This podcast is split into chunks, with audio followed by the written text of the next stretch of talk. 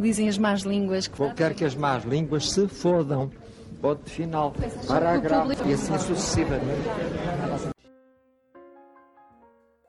Ora, bom dia, ou boa tarde, ou boa noite, depende da hora que as pessoas estão a ouvir isto. Esses moços notívagos, não é? Os cavaleiros notívagos. Ahm, hoje vamos falar sobre, sobre o amor, Hum, que é um tema que, que o Manel gosta muito. Foi ele, logo. foi ele que propôs. E que o Hugo não gosta. E eu estou meio meio.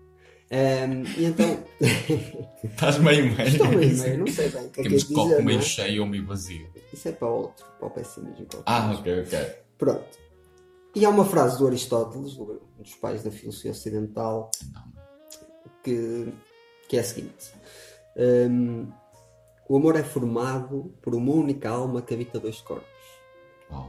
Esta é a frase de Aristóteles, que basicamente diz que para haver amor tem que haver uma conexão entre as duas pessoas e têm que estar inteiramente ligadas.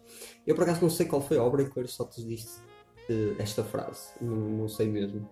Mas é uma frase que, que eu acho que exprime o que é o amor. Mesmo o amor é intemporal, não é? Portanto, é uma frase intemporal. Hum, eu não sei, gostava de saber a vossa opinião sobre a vida romântica de Aristóteles. Isso eu não sei que eu não leio a Nova Gente. Eu não vi nova gente na antiguidade. A Nova Acrópole. Ah, uh, nova, nova. Ahm, é assim, ahm, eu, a- eu acho que essa é aquela já, já a ideia, quase um, um clichê, não é? De que o amor ah, é o dois num só. Ahm, eu tenho algumas, algumas dúvidas em relação a isso, precisamente por causa do, como se diz, da realpolitik, o real amor seria, é uma coisa de duas pessoas que partilham um, partilham o mesmo sentimento, partilham a mesma dedicação, um futuro, um possível futuro, uh, mas que não, não se não fazem uma metamorfose de, de, de dois. Eu, eu vejo muito o amor como duas pessoas independentes, mas interligadas. Uh, não tanto como na, na- visão de Aristóteles de dois num, num só. Mas eu acho que não era li- literal, não é? Deve haver uma conexão do sentimento nos dois. Ele diz a alma, ou seja, a ideia do amor tem que estar nos dois, senão não, não existe amor. Pois eu não sei. Eu aqui só ah, fazendo uma espécie já de, de- os extras deste DVD, por assim dizer, ou deste podcast, que é o Making Of. Eh, quando nós estamos a debater os, os, o- os possíveis temas para abordar hoje, e, e este, este debate foi ontem, falou-se também de um que era análogo a este, que era ficção científica. E eu pensei, ora bem, se falar de ficção científica ou de amor, ou falamos de um ou falamos do outro, porque eles são um bocadinho a mesma coisa. Mas, não, é um bocadinho, não, eu estou a dizer isto meio a brincar, meio a sério. Maqui- ma- Maquié. maquiavélico. Não, nem tanto, mas, mas sim, agora, pronto, isto também, obviamente, que é meio performativo da minha parte. Mas eu queria vos fazer uma pergunta que é: quanto de construção, quanto de construção social e cultural há no amor e quanto de impulso, mesmo natural e biológico, é que há naquilo que vocês entendem como sendo o amor? Ou seja, o amor é mais um impulso biológico ou é mais uma construção social e cultural? Claro que dir-me logo que é uma fusão das duas, bem sei. Mas acham que é mais de uma coisa ou mais de outra? Ok. Ah, pá, isto é, isto é a, minha, a minha perspectiva. Eu vejo o amor. ahm, eu vejo o amor, eu acho que dividido em, em, em dois sentidos. O amor, aquele amor apaixonante, de paixão, que é mais impulsivo, mais sexual, ahm, em que os dois estão a viver um momento mais, de, de hor- mais hormonal do que propriamente ah, a pensar num projeto em comum para o futuro. Ah, é um amor mais, ah, mais animalesco, mais instintivo. Ah, e depois penso naquele amor que, hum, que é o amor mais duradouro, mais, ah, mais maduro, mais doméstico, que, que aí será um amor tanto de construção pessoal como também de construção social. Mas eu, eu não referi bem a E isso. Pois, estás a falar da questão eh, das fases, de que a malta diz que geralmente há mais o. que eh, o sentimento começa por uma cena mais de paixão, até quem faz essa Sim. dicotomia paixão versus amor. Eh, o amor físico, para utilizar aquela terminologia, da, da- o amor físico, o amor erótico, não é? Ou seja, mais o desejo que depois pode ou não comutar-se em algo mais, mais substancial, amor, amizade, companheirismo, whatever, não é? Aliás, eh, eh, aquelas pessoas que têm uma relação de, de longo curso dizem isso. Primeiro começa com a paixão, com o encantamento, mas depois a paixão é algo que, que muito circunscrito no tempo. Depois a Sim. paixão deriva para. É precário, provisório. Ora, depois a paixão deriva para amor e que esse amor depois pode comutar-se em amizade, companheirismo, camaradagem, whatever. Não é? Pronto, mais um sentimento fraternal do que propriamente um sentimento passional. É, eu acho que, hum, que está dividido entre o amor literal, que é o biológico, e o amor literário, que é a cultura. hum.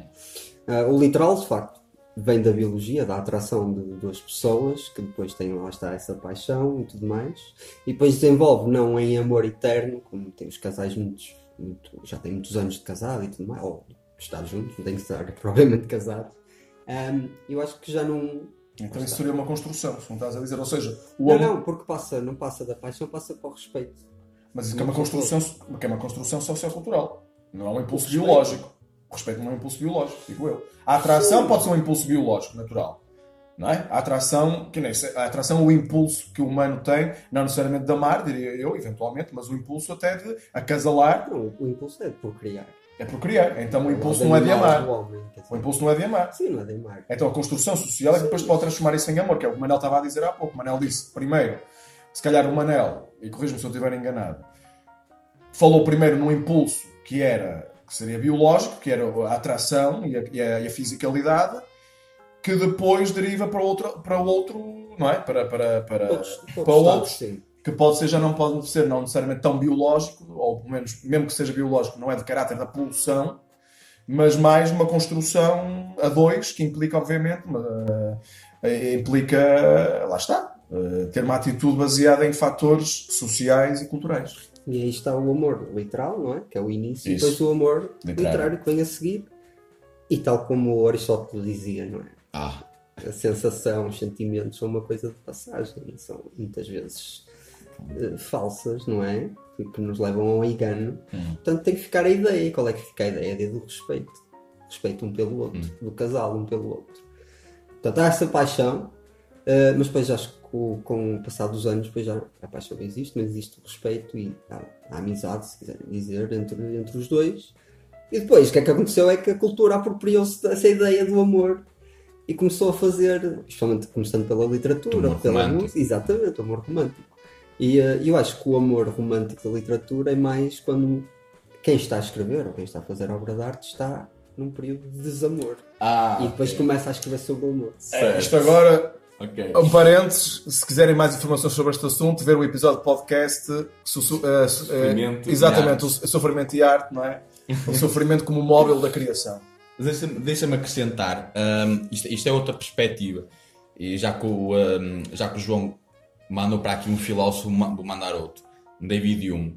Ele, ele tem uma curiosa perspectiva so- sobre o amor, que é uh, como era necessário à espécie humana uh, estarem, não, não só reproduzirem-se, mas também ficar um elo de ligação, uma espécie de, de- de núcleo de prote para proteger a criança, surge o sentimento do amor que os faz ligar. Portanto, o amor surgia assim também, como uma espécie de instinto da conservação da espécie. Esta é outra, é outra- é perspectiva, hum, porque, digamos, o amor é transversal a qualquer pessoa. Toda a gente já amou, ou foi amada, ou isso irá, irá acontecer. Uh, por isso, alguma coisa de instintivo, alguma coisa de natural tem. Não é, acho que não é uma construção social de todo, uh, se bem que a sua expressão o poderá ser. A sua expressão, hum, sei lá, por exemplo, quando, uh, quando em certos países um homem tem várias mulheres. hum, Então ou tem muito quando- amor para dar? Não, não, acho que não seja isso. Eu acho sinceramente que isso é, a expressão social. Mas o amor eh, é uma coisa muito mais natural do que a sua própria expressão. que- Certo. Eu concordo com a parte final disso, embora eu vou citar uma grande filósofa também, não sou, seja Tina Turner, que dizia What's love got to do with it? Não é? O que é que o amor tem a ver com isso? Eh, foi numa obra editada nos anos 80, que infelizmente não é dada nas, nas cátedras de filosofia, mas devia ser dada. Acho que sim. Acho que se devia falar de amor nas What's cartas love do- got to do with it? Não, e porque eu acho que às vezes, de facto, fala-se do amor, eh, utiliza-se o amor um bocadinho de modo, eh, se calhar um bocadinho, um bocadinho leviano. A palavra é utilizada, é um bocadinho como uma palavra genial, que é utilizada se calhar com, com alguma falta de pudor. Mas mais, do, mais do que isso, de facto, falou-se aqui, por exemplo, o Manel falou mais do amor numa primeira instância, do amor hum, homem-mulher, ou homem-homem, ou mulher-mulher, ou seja, um amor de caráter conjugal, de caráter passional e pus esta fisicalidade. Ora bem, vocês falaram em filosofia, saberão melhor do que eu, vocês, uma vez que também é o vosso background académico, Sim. que há o amor platónico, não é? Ou seja, todo o amor necessita efetivamente de carnalidade, ponto número um. Ponto número dois, e esta carnalidade eu fazia uma bifurcação, porque todo o amor precisa de consumar-se car- carnalmente, ou, ou até mais profundo que isso, todo o amor precisa de um corpo para, para projetar-se, ou seja, tem que haver ali uma atração, mesmo que a atração depois não seja consubstanciada numa relação, coito, beijo ou algo assim, mas que, mas que tem que haver de facto ali alguma algum, algum fascínio eh, físico ou o amor, e estou a falar do amor no sentido conjugal, o amor o eros, não é? como dizem os, como dizem os, os gregos. Uh, todo o amor necessita disso. Mais uma vez, não estou a falar do amor fraternal, do amor filial, do amor maternal ou paternal, que, em que a sexualidade não está ali, não está ali latente. Mas todo o amor exige, exige depois uh, essa carnalidade, mesmo que não seja numa relação sexual, ou pode ser efetivamente platónico. Eu, eu acho, que tu acabaste de dizer isso, de, tu acabaste de distinguir o amor, este amor romântico, pela sexualidade. Uh, tu distinguiste, falaste, eu não estou a falar do amor paternal, Ok. fraternal e tal, porque não há sexualidade. O amor romântico tem Bem. que ver necessariamente a sexualidade. Boa resposta. Mas a Mesmo sexu- que essa não, não seja consumada. Ora, lá está. Sexualidade também no Ah. sentido freudiano, no sentido global. Exatamente, É exatamente. isso, é isso. Mas estamos aqui a falar e a tentar perceber o que é que é o amor em si. Eu acho que é preciso essa consumação. Uh, porque ninguém consegue viver uma vida, e, e normalmente uh, há Aristóteles, em que é necessário, é necessário duas pessoas, duas pessoas que, que existem e que partilham um sentimento. Acho que não é possível haver um amor verdadeiro sem que haja essa partilha física. Eu, por acaso, e se, for, e se forem dois, dois. Imaginemos, um caso hipotético. É hipotético, mas não é tão ficcional assim. Um senhor de 80 anos Sim. e uma senhora de, de igual idade que. que enfim, que não têm, eh, não têm uma, relações sexuais. Certo. Mas têm outras formas de expressar o amor, porque o amor não se expressa apenas só pelo, pelo coito, só pelo sexo. Era o que mais faltava também, não é? Ah, se assim fosse, nós estaríamos apenas reduzidos à, à Ao função- impulso ao- biológico, ao impulso não é? biológico. Claro. E, e o amor é muito mais do que, do que a, expressão, a expressão sexual. Mas Não, eu concordo, não, eu concordo com o Manel. Uh, mas voltando um bocadinho atrás, porque o Hugo falou de uma grande filósofa, não é? Tina A Turner. Tina Turner. E eu vou falar de outra grande filósofa. Estão agora recentemente a fazer um festival. Um festival, Um, um, um musical. um musical Isso. na Broadway. É sobre a Tina. Turner. Eu, eu vou falar sobre outra grande filósofa, que é a Cher. A Cher. Do you believe in life after love? Muito. Que é, acreditas na vida depois do amor.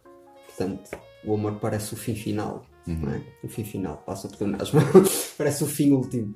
Um, outra passa o pleonasmo na mesma. Ah, ah, mas um, isso do amor platónico, isso faz-me alguma confusão. Porque o amor platónico, eu acho que o amor platónico é mais admiração pela outra pessoa, admiração elevada ao máximo do que o amor. Como é que tu vais ter amor por outra pessoa se nem sequer estás com essa pessoa? Isso é uma, isso é uma questão que eu tenho. Como é que é? Não é admiração levada ao máximo por outra pessoa e não amor? Então, isso também, o que estás a dizer é muito pertinente, mas também posso dizer que podes. eh, O, o- inverso, a opinião que tu tens, pode ser também o amor aí pode estar intoxicado pelo desejo. E muitas vezes, sobretudo nas mulheres, e eu vejo isso, e estou a falar meramente empiricamente, em que as mulheres dizem, por questões culturais, acredito, porque têm uma, têm uma educação. As novas gerações, isso aparece mais diluído, obviamente, mas ainda assim, as, as, as mulheres são educadas, do ponto de vista cultural, macro ou micro, para confundir, e, este- e esta palavra não é? Bom, para fazer uma osmose, se quiserem, entre sentimento e desejo. Já o homem é mais cartesiano nisso, não é? O homem tem uma educação em que lhe é permitido sentir desejo e não amar a pessoa Certo, certo, e certo. vice-versa, não é? Ou seja, isto para dizer o quê? Concluo.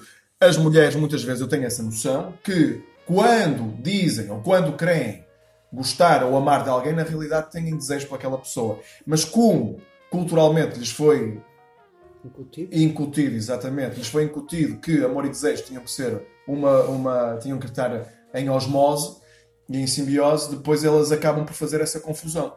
Mais uma vez, isto é uma percepção empírica que eu tenho das mulheres dizerem, que, dizerem acharem que gostam e, e, e dizem sinceramente, elas acreditam que gostam, mas, eh, que gostam no sentido de amor, ou seja, algo mais substancial, quando aquilo é na realidade desejo, como metade de outra coisa qualquer. Eu acho que isso no- nas antigas gerações, certamente. Nas novas, penso que não. Eu comecei por dizer, está mais diluída, Sim, ainda, que não acredito que esteja extinta, 100%. Pode Eu estar. acho que não está extinto, mas acho que já não é. Sim, sim, já não é tão notório, claro. Ah, eu gosto, mas também tenho Claro. desejos, mas não posso ter desejos por outra pessoa que não goste. Tipo, acho que já não faz sentido. Não, não, mas eu, eu vos perguntar isso. Vocês são capazes de, de- de gostar de quem não desejam ou de desejar de quem não gostam? Gostar, mas depois depende do. Gostar que é romântico. Sim, sim, gostar, eu tenho que essa pergunta. Um, gostar, é que é? um gostar romântico, um gostar substancial. Gostar romântico Vocês são capazes desejar? de desejar Não. quem gostam, de não desejar quem gostam e de não gostar de quem desejam? Não gostar de quem não deseja. Não gostar no sentido. Formula para, para Que eu estou a perguntar. Então, vocês Até para conseguem. o público. Exato. Vá. Vocês cons- conseguem gostar de alguém sem desejar? Não. Ou sem Gostar de, de amor. Sim, gostar de amor ou pelo menos num Não. sentimento substancial. Ou, se- ou seja, tá- nós estamos a levar para, para a atração sexual. Ou seja, gostar de alguém sem. Gostar de alguém sem. podcast. Exato. Gostar de alguém sem ter atração sexual dessa exemplo, pessoa. por exemplo. Ou sem, ou, Um, exatamente, ou sem, ou até mesmo que não tenhas atração sexual, porque depois isto leva-nos a outra questão, que é, que é podes, tu podes, bom, mas essa é, eu ia falar sobre a questão estritamente sexual, isto levar-nos ia até ficar a ideia de um podcast sobre, Sobre, sobre sexo, sexo. de. sobre sexo e não quero misturar as coisas, então pronto. Sim. Pronto, mas vocês já responderam mais ou menos, que é, são capazes de, de, de, de não desejar e de não, consu, não consumar a desejo ou fisicalidade por alguém que gostem, e o inverso também seria verdade. Seria verdade, ou seria válido como pergunta, não é? Uh, isso, deve- nós aqui temos que invari- invariavelmente falar, falar, falar de sexo na relação com, com o amor. Mas eu acho, na, minha perspectiva, também na, experiência empírica que tenho, que, que va- vale o que vale, uh, estar, uh, não gostar de alguém, uh, mas ter, uh, mas haver a possibilidade de, de- do exercício, digamos, sexual é possível, mas não é, uh, digamos, não é interessante. Um, a, a ideia de. Isto leva-nos muito, muito àquela ideia de o homem, aquele estereótipo, não é? O homem consegue uh, ter relações sexuais sem gostar daquela pessoa. Eu não sou tão, tão, tão de acordo com isso, sei que é possível, mas não sou tão de acordo, de, de acordo com isso. Sim que é possível. É, É mais que possível, não é? Sim, é certo. é mais possível. E depois no caso das mulheres, eu acho que é muito, é, é muito mais difícil haver- Por ter causa relações da cultura. ver Claro, com, com a cultura, claro. sim. Até há aquele binómio, vocês já ouviram falar, que é o homem ama quem deseja e a mulher deseja quem ama. é? Obviamente que isto é sempre redutor, mas é, uma boa, é um bom ponto de princípio. E há aquela questão do amor físico, não é? Utilizada no Serge Gainsbourg, no Je t'aime, moi non plus, eu amo-te, é em que a, a Jane Birkin diz eu amo-te, je t'aime, e ele diz moi non plus, eu também não.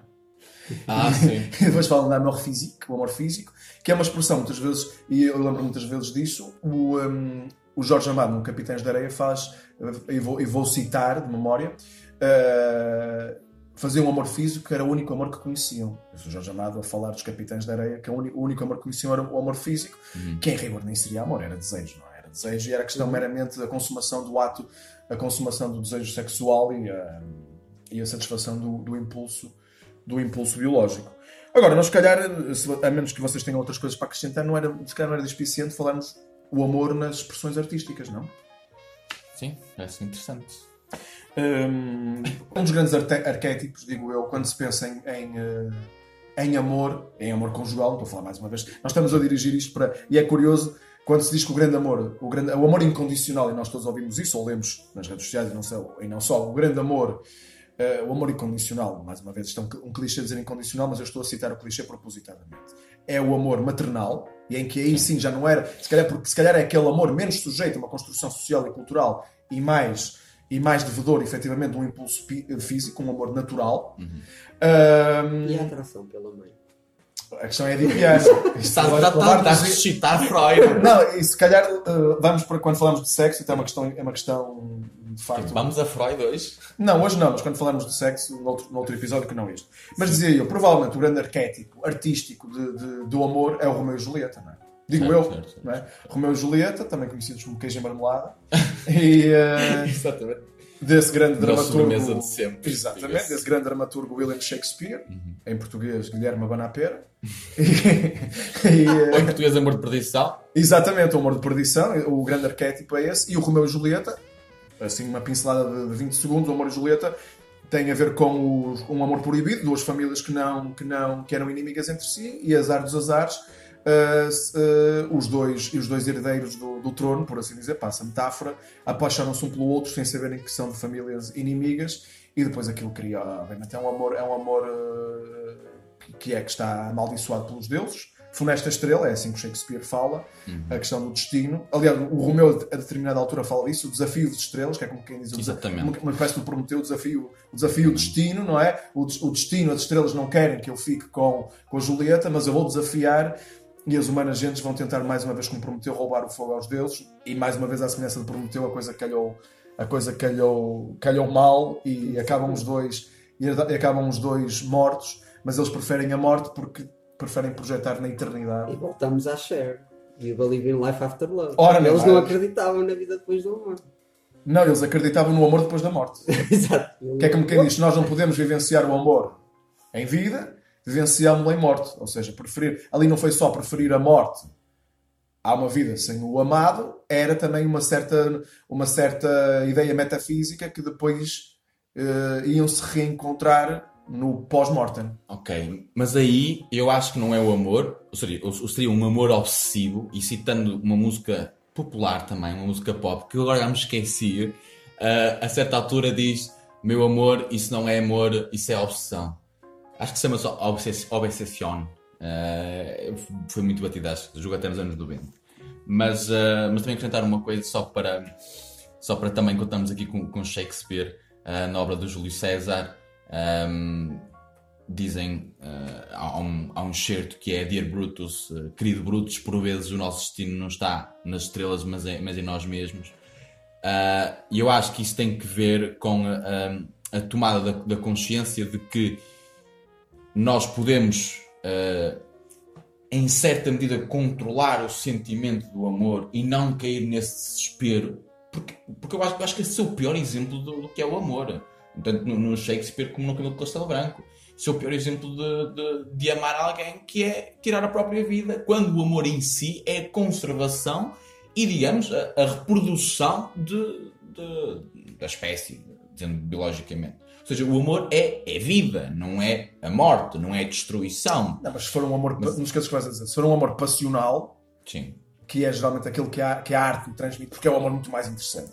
O amor mais interessante não é Certo. aquele amor de, de, de pôr a mantinha, é bonito pôr a Mas esse é que é o amor, o amor da mãe. eu não, eu não digo que não, mas por exemplo, ainda, há uns tempos, um casal, um casal amigo, um casal já, já de octogenário, dizia-me é que o amor na nossa idade é ele perguntar-me, já tomaste os medicamentos? Exato. É eu chegar à beira dele quando ele adormece no sofá e pôr-lhe uma manta. Claro que este não é um amor passional. Claro que pode-se dizer até que não é amor, que é cuidado, é carinho, é. O, João repetiu, repetiu muitas vezes a palavra respeito, camaradagem, Ternura. ternura, exatamente, é uma palavra, exatamente, ternura. Uh, nós associamos, até por, por questões artísticas, associamos de facto o amor a algo mais passional, até mais juvenil. A paixão, a obsessão, como o Romeu e Julieta, o desejo que consome as entranhas, não é? E que tem que ser porque tem que ser. E aí seria não uma construção social e cultural, mas seria mais de facto algo, algo do domínio, do domínio, algo que nos, que, nos, que nos ultrapassa, uma força que se apodera de nós, uma, quase um transe psicadélico, não é? Um, O exemplo também do. do- ah, mas deixa-me só concluir. E para dizer que tu falaste que o amor é destruição, não é destruição, mas se o amor Sim, é é erótico, no erótico no sentido global, eros e tanatos, não é? Eros, sendo que toda, toda a, a criação tem também, acarreta sempre uma destruição, não é? acarreta, mas no, no amor pode. É, é, é isso. Ok, vamos a Freud. Vamos a Freud. Não é? O, o impulso da morte, hum, eh, em que ele dá o exemplo de nós comermos, o facto de nós comermos, está lá o impulso da morte, mas ao mesmo tempo da, da- da conservação. Mas o objetivo é conservar.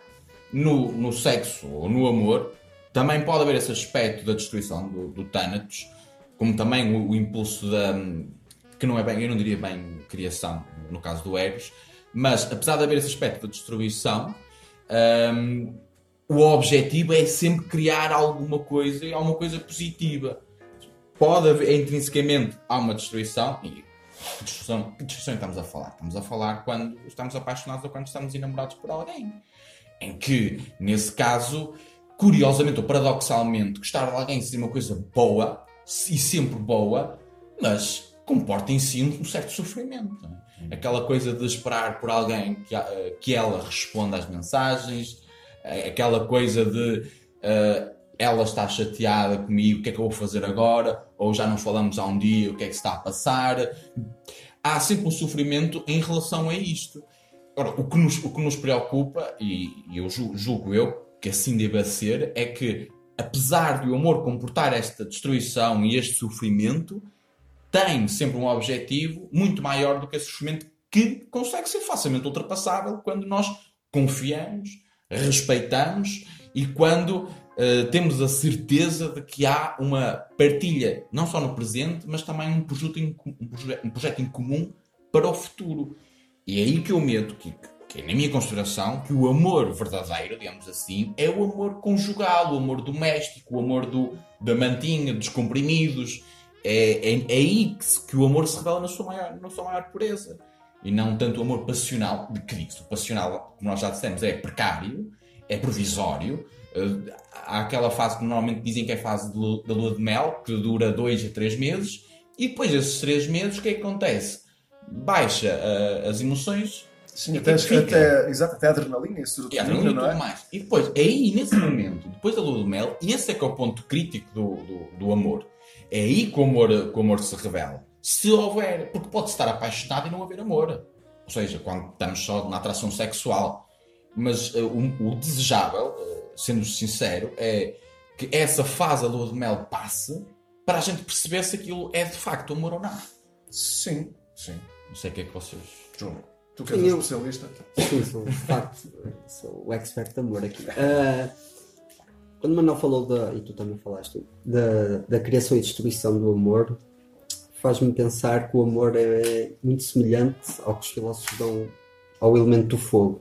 Hum. O elemento do fogo é a destruição e a criação ao mesmo tempo, certo? certo? Pronto.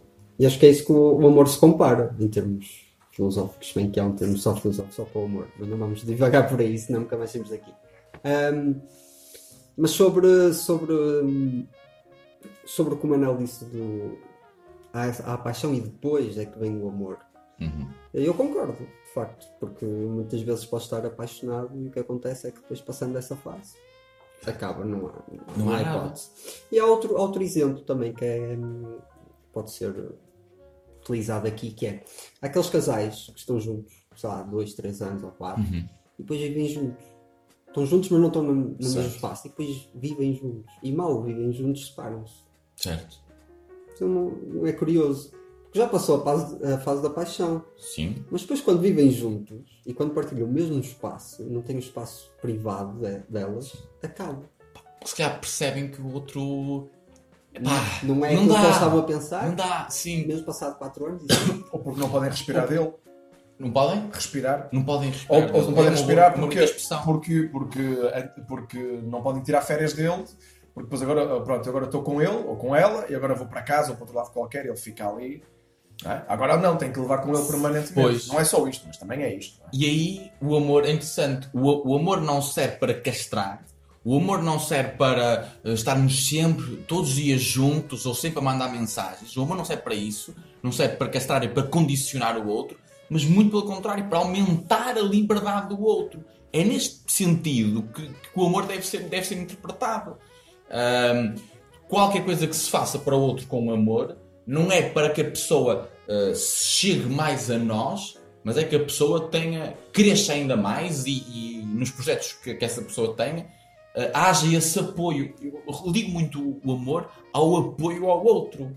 É, eu amo-te porque te amo, estou aqui, estou aqui, por vezes, em baixo, a puxar-te para cima. Uh, e não tanto, eu amo-te, portanto, anda aqui, agarro-te, anda aqui, anda para mim. Eu acho que este não é o bom amor, este Certo, agarrar. mas, mas mais uma vez, vou- agora recentrando na questão artística, eh, ou melhor, o amor, na- o amor como na presença artística, nas expressões artísticas. De facto, porque o amor é, do- é dos. Se não é o, o assunto mais falado a nível artístico, está lá perto, não é? Por exemplo, toda a cultura pop, nomeadamente, por exemplo, se falamos da música, ca- as canções, a maior parte das canções que ficam, são canções, a maior parte, bom, uma- fatia importante, são canções que têm um. que o amor é o assunto. Aliás, não há nenhum disco, de, não há nenhum disco pop eh, em que um, um dos singles de avanço não seja de facto uma, Uma uma, balada. uma balada, exatamente, não é? Faz parte, tem que arranjar. A tal ponto que, por exemplo, mesmo aquelas bandas mais roqueiras e cenas afins, não é? Ahm, tinham que ter. o Guns N' Roses, ou seja, quando quiseram, quando quiseram fazer uma ponte mais, uma ponte mais para mais pop. Uh, tinham que fazer a sua balada, nem que fosse a chamada Power Ballad, não é? Mas faziam a sua balada para, para chegar a, para, para ter outra, para transmitir outra, outra imagem. Não só os Guns N' Roses. Não só, É, claro, claro. Nirvana, claro, obviamente. Eu disse é Guns N' Roses, mais claro. Foi um exemplo uh, uh, em todos que são, que são possíveis. Agora, porquê, por- porquê é que também o amor é, é utilizado do ponto de vista artístico? Porque, de facto, as, a maior parte, mais uma vez, a maior parte das obras que ficam são as obras que, que lidam com aquilo que é intemporal e que mexe mais com a pessoa. Amor, vingança, ódio, uh, Vai sexo. amor, Vai dar tudo amor. Pá, eventualmente, ou seja, mas eu refiro Ou a ausência dele, vai. Sim, há, há coisas que são. Há assuntos que podem ser abordados que são- têm uma índole circunstancial. E há outros que são iguais no século XVI, no século, no século XX, no século IV, não é? Que são estas coisas: traição, desejo de poder, o sexo, a violência, o amor. E dentro do amor, aquilo que resulta melhor artisticamente, isto é, na criação da emoção, e a criação da emoção é algo fundamental como substrato artístico, não é, o amor, não é tanto o amor da pôr a mantinha, não é? Sim. mas sim o amor passional, o amor dos ciúmes, o amor do desejo, o amor que, da- da- que também está associado muitas vezes, lá está, às outras questões, eh, sexo, violência, vingança, hum, enfim, desejo, o desejo como móvel de, de, de- de criação, de ação e de impulso para o avanço e para o retrocesso da, da humanidade. Já, já que falaste na- nas expressões artísticas relativamente ao amor, e nós ficamos na música e 99% das músicas são sobre o amor, isso, isso principalmente da falta, a falta da, sobre a falta de amor, do desamor, eu, eu queria aqui referir eh, e citar eh, uma música que gosto muito, do Rui Veloso, que é o Lado Lunar. Isto aqui também relacionando com o que o João disse, relativamente àqueles casais que de repente descobrem que, epá, não é isto, Uh, eu amo-te, mas não, eu não te consigo respirar, para começar também com a, com a tua expressão. E há, esta música do Lunar, do Rui Veloso, diz uma coisa que eu acho muito interessante, que é Desvenda-me o teu lado mauzão, o túnel secreto, a loja de horrores, a arca escondida debaixo do chão, com poeira de sonhos e ruínas de amor. Eu hei de amar por esse lado escuro. Ou seja, aquela ideia de Uh, tem que ver com a idealização. Nós idealizamos muito sempre o, uh, a pessoa que amamos, idealizamos sempre, não é hipótese, e diga-se que sempre as expectativas uh, estão normalmente erradas. Um, e, uh, e- e aquilo que faz às vezes o amor funcionar, uma relação funcionar, é nós vermos realisticamente a, a pessoa e não idealizá-la. Isto significa também uh, não só amar essa idealização, mas amar uh, os defeitos da outra pessoa, ou seja, esse lado lunar, esse lado mau. Uh, por vezes o que nós queremos é eu gosto deste lado desta pessoa, amo este lado e aquele lado pá, que me irrita, pá, eu quero escondê-lo. E quando nós tentamos fazer isso, estamos a cortar a pessoa à, à metade e não estamos a saber amar. E, e também acrescentando mais, mais um ponto do como se, se deve amar, isto obviamente na, na, na minha perspectiva, é? É, é sempre, é sempre opinativo, há uma, há uma ideia que eu vou retirar ao, ao, ao nosso já falado aqui, Agostinho da Silva, em que ele diz uma frase excelente. Dizia esta frase nas sete cartas a um jovem filósofo. Eh, Quando se ama, em silêncio se ama. Ou seja, quando tu estás a amar alguém, tu não precisas ir para a rua dizer eu gosto dela, eu gosto de, eu, eu amo e vou dar a minha vida, ou mesmo nem ir à rua dizer a ela, do tipo "Ah, eu vou-te amar para sempre, ou como nós já, já no outro dia tínhamos ironizado, eu vou amar-te muito, ou eu amo-te muito. Ou seja, quando se ama, é sempre neste, nesta intimidade, neste silêncio. E também fazendo referendo, referência ah, um poema do Mário Quintana. Também já, já falamos do Mário Quintana. Ele diz também exatamente a mesma coisa do que o Agostinho da Silva, que é se tu me amas, ama-me baixinho. Não o grites de cima dos telhados, deixa em paz os passarinhos, deixa em paz a mim. Se me queres, enfim, tem de ser bem devagarinho, amada. Que a vida é breve e o amor mais breve ainda. Ou seja, esta coisa do, do amor passional que é rápido, imediato e, e vamos com tudo e é para sempre e eu morro por ti, eu julgo que não seja o verdadeiro, o verdadeiro amor, mas o amor verdadeiro é aquele, digamos, amor doméstico, que é aquele com tranquilidade, com calma, com apoio, aquele amando baixinho, amando em silêncio. Uh, e nós vemos, isto aqui é só um, mais um exemplo e assim e, e termino aqui, uh, que é quando nós vemos no Facebook aquelas constantes fotos dos casais e eu penso sempre, estes tipos estão sempre a pôr fotos é porque querem mostrar que, que, se amam ao invés de mostrar a si próprios que se amam. Isso é um mecanismo de compensação. É um mecanismo de compensação, sim. Acho que não é mais nada do que isso. Mas para, para terminar, em termos de o amor em expressão artística, e sendo que a minha expressão artística favorita é o cinema, não faltam filmes sobre o amor, uh, só que são extremamente clichês, na maior parte deles. Há uns raros, é como o Manuel estava a dizer, o amor de mantinha, hum. em que expressa isso o amor eh, verdadeiro, digamos, não é? Uh, existe alguns filmes que conseguem fazer isso e conseguem retratar isso sem ser aborrecido para quem está a ver. Porque essa é o amor. É os filmes do amor são clichês por uma razão, as pessoas gostam de ver aquilo. Sim. Não é? Porque dá dinheiro fazer um filme sobre, sobre isso. Mas há filmes que são vão a mais do que isso, não é? O clichê de. Depois há sempre aquele clichê que me irrita que é a mulher vai embora e depois o homem vai atrás. Certo. Ou, a mulher, ou então o contrário não é? O homem vai embora, a mulher vai ao aeroporto ah. para ir buscar o homem. Não faz sentido nenhum. Ah, é sempre o amor perfeito. E o amor perfeito, eu percebo, as pessoas vão ver o amor perfeito porque o amor perfeito não existe na vida real. Então estão a ver no ecrã. Uhum. Uh, mas os filmes que retratam um amor que não é perfeito, que é o amor verdadeiro, o amor realista, esses filmes são muito mais poderosos. Uhum. Uh, sim, não podem, podem não ter o poder comercial que o outro tem, é verdade, mas são muito mais honestos e, e depois traduzem-se num filme muito melhor em termos de qualidade. Um, mas sim, no cinema é muito fácil de identificar filmes de amor. Eu diria mais, quando o Hugo disse que o amor é talvez o tema mais falado de, da arte, eh, eu não acho que é o amor, acho que é o sofrimento. Advindo do amor? Advindo do amor, é o desamor que é mais falado na arte, sim. sem dúvida. Porque mesmo as músicas românticas, há muitas que é romântico só por ser romântico, mas a maior parte das músicas românticas é quase de, de vingança porque alguém fez alguma Exato. coisa que quem escreveu não gostou. Portanto. Estou-me a lembrar da, da, música do Namaquito Pá, do Jacques Brel. Isso não é vingança. Sim.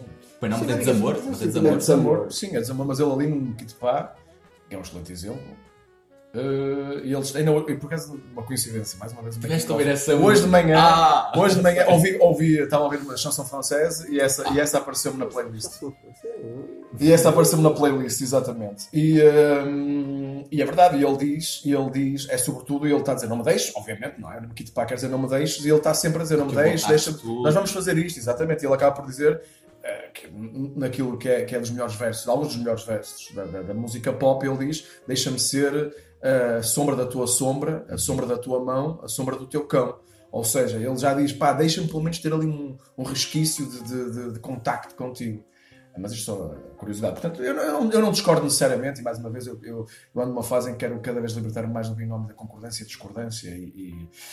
Mas sim, mas obviamente também acho que aí o sofrimento, o que tu falaste foi bem, uh, o sofrimento, mas o sofrimento porque obviamente é um grande móvel narrativo é? Porque o sofrimento, a, a história não, não, acaba no sofrimento. Geralmente o sofrimento potencia a ação de um, de outro ou dos dois, não é?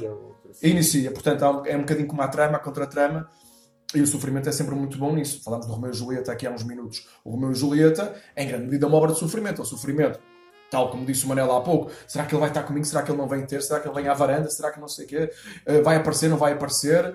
E, uh, e o sofrimento também da, da pronto, enfim, para mais global, até o sofrimento físico que, que fica consubstanciado na, uh, na morte.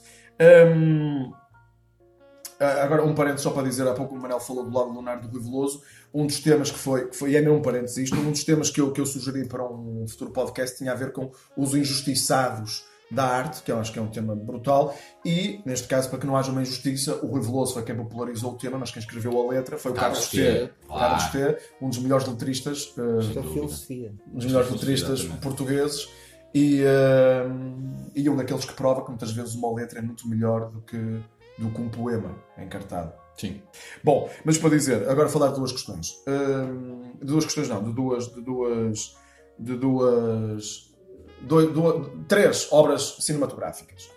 Uh, uma delas, Casablanca, que vai fazer quase 80 anos, o filme Casablanca, em que há ali uh, a personagem principal, interpretada pelo Humphrey Bogart, ele, ele, há ali duas questões. Ele primeiro é-nos apresentado como um cínico, alguém, alguém muito frio. Nós vemos depois, à, à- medida que o filme vai, vai prosseguindo, nós eh, percebemos que o cinismo dele tem a ver com eh, o facto de ele ter sido, eh, ter tido um desgosto de amor e esse desgosto de amor tornou, tornou um, um cínico relativamente às relações em geral e às relações de cariz amoroso e com as mulheres em particular. Isso descobre-se depois futuramente. E ele depois tem um ato de, um ato de amor eh, do caraças, que ele no final, que é a renúncia. Ele renuncia à mulher de quem ama am- porque acha que o papel dela é junto com um outro homem, que homem esse que terá um papel impactante do ponto de vista social e político, e ele diz que acha que o, o, o, ah, o contexto macro,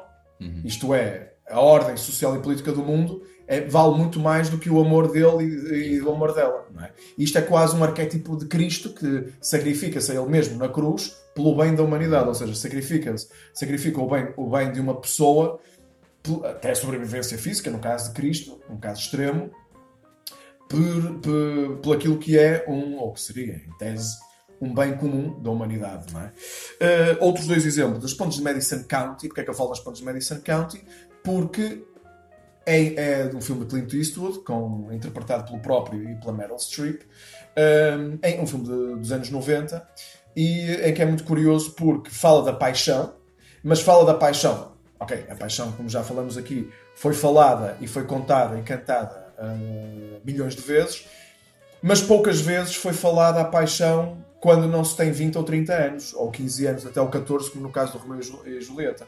Mas, mas por gente 50 e muitos anos, ge- ge- gente que está numa idade, na idade da mantinha, e não da idade passional. E, esse, e aí o filme é muito bom a, a reverter esse, esse paradigma.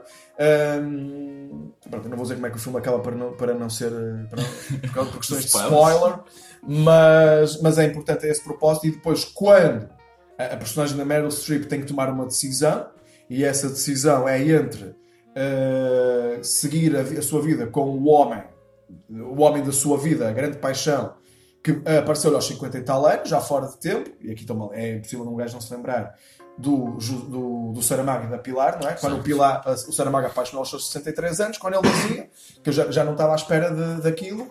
Não foi, aliás, o Saramago, tal como a personagem da Meryl Streep e do Clint Eastwood, não, foram, não foi o facto de serem apaixonado. Foi o facto de serem apaixonado numa idade em que já pensavam que aquilo não ia acontecer, ponto número um, e ponto número dois, que a grande, o grande amor da vida deles, a grande paixão, não surgiu aos 18, aos 20, aos 30, aos 40, mas sim sexagenários. Essa é que é a grande, é que é a grande revolução. E, eh, e depois também é, é curioso uma trilogia que nós já falamos off the record muitas vezes, do Linklater, eh, com a.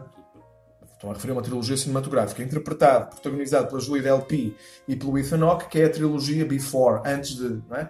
Antes do, do amanhecer, antes do anoitecer e antes da meia-noite. São filmes hum, ladeados mais ou menos uma década, eh, entre, balizados uma década entre si. O primeiro filme foi realizado nos anos 90, o segundo filme na, na, na primeira, na primeira década do século XXI e o segundo filme já na segunda década do século XXI e que acompanham um, eh, um casal, eh, primeiro o casal a apaixonar-se na, na- numa idade de transição para, eh, o final da adolescência, transição para a vida adulta, portanto aquela paixão mesmo no sentido, como estava a dizer o Manel, no sentido da, da, da ilusão, porque eles conheceram-se também, tiveram pouco tempo juntos, não, não houve espaço para o desgaste. Depois, entretanto, já quando separaram-se, cada um fez a sua vida, cada um já teve desgostos, desgostos de amor com outras pessoas, Ahm, e entretanto reencontram-se, e aí, para mim, o grande leitmotiv do, do, do- a pedra de toque do filme é uma cena que eles têm no banco de trás de um táxi, num carro que serve de, de táxi, em que, em que ela está a dizer eu idealizei muito o amor romântico e, e grande parte da idealização do amor romântico foi feita contigo. Ela fala com um rapaz, foi feita contigo e depois todas as minhas relações sofrem desse anátema, que é eu na realidade tenho uma, uma imagem de, amor, de amor eh, projetada, criada contigo, com quem só tive uma noite, e obviamente que depois nenhum homem está, ah, ah, nenhum homem, nenhuma realidade, nenhuma. O João tinha falado, e vou pegar nisso quando o João agora falou no Brokeback Mountain. E, eh, e aproveito para falar de- dos amores que não dão jeito, os amores proibidos, tal como há pouco já foi falado o Romeu e Julieta, e este amor não lhes dava jeito a nenhum dos dois, eh, foi ali um amor que, que, que os prejudicava na vida pessoal e na vida social. E, hum, e é isso, muitas vezes o amor aparece, o amor ou a paixão, a atração, como uma maldição, como de facto algo que não dá. Isto não obsta ao, ao que Manel disse, da, da questão do amor como, como construção e potenciação do, do outro e de si mesmo através dessa potenciação do outro, eventualmente. Mas, mas muitas vezes acontece isso. E ainda que, felizmente, a homossexualidade esteja eh, a ser cada vez mais bem aceite do ponto de vista eh, social, macro pelo menos, hum, é certo que também, eh, que também quem, quem amou homossexualmente eh, sofreu e ainda sofre de, de alguns anátemas. Mas nós podemos falar que, de facto, o amor tem uma componente sexual e voltamos um bocadinho ao- à parte do início da conversa. Porque, por exemplo, o que é que define um amor homossexual? É ou um amor heterossexual? Lá está. Nós amamos aquelas pessoas por quem nos sentimos atraídas sexualmente, mesmo que não, a ver se me faço entender. Se calhar eh, desconstruindo e reconstruindo isto. Um homossexual, à partida, vai amar conjugalmente alguém do mesmo sexo.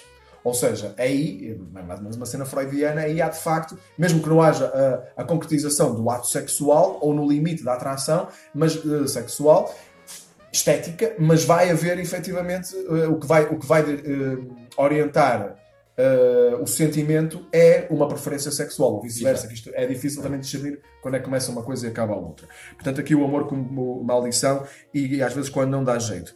E isto, eh, cito, aqui vou citar alguém que eu não, eu não sei quem, eu li, ah, não sei se foi o próprio Álvaro Magalhães, que é um escritor aqui do Porto, é que ele dizia o amor é sublime estupidez. E uma outra frase também, eh, pop, eh, de um homónimo aqui de um dos membros desta, desta, deste painel, Manuel Cruz. Ordenados Violeta, Ah, em que ele acaba por dizer, eh, acaba, ele- eh, o, ouvi dizer, o amor é uma doença quando nele julgamos ver a nossa cura. Não é? Ou seja, Espadinha. sim, na voz do Vítor Espadinha, na versão de estúdio, na versão ao vivo, já é feita pela, pela, pelo próprio Manuel da Cruz em uníssono. Manuel da Cruz, não, Manuel Cruz. Manel- Manel Cruz, exatamente.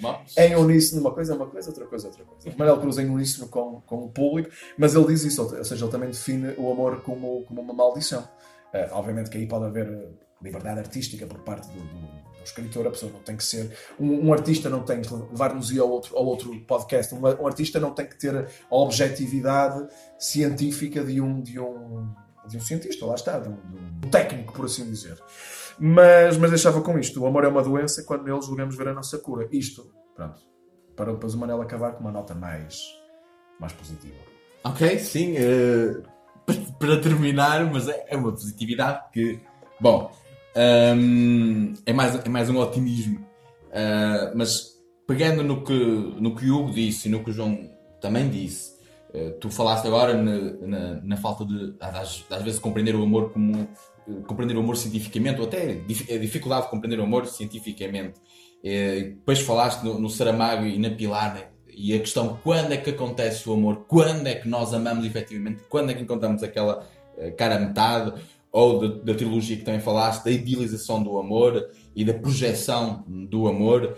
Eh, isto parece que tem muitas vezes eh, que ver um, o, o filme que o, que o- João falou, da, da relação amorosa que tem, da relação amorosa verdadeira, essa relação homossexual, que era verdadeira, um amor sentimento verdadeiro, mas depois tinha que ser encoberto, fingido, uh, com outras relações.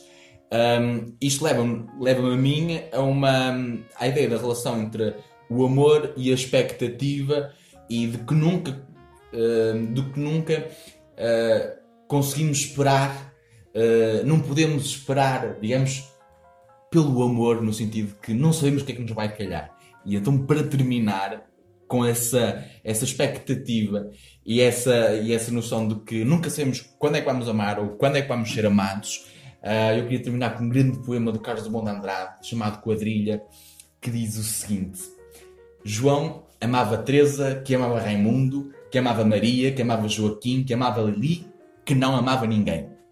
João foi para os Estados Unidos, Teresa para o convento, Raimundo morreu de desastre, Maria ficou para tia, Joaquim suicidou-se e Lili casou com J. Pinto Fernandes, que não tinha entrado na história. E assim sucessivamente.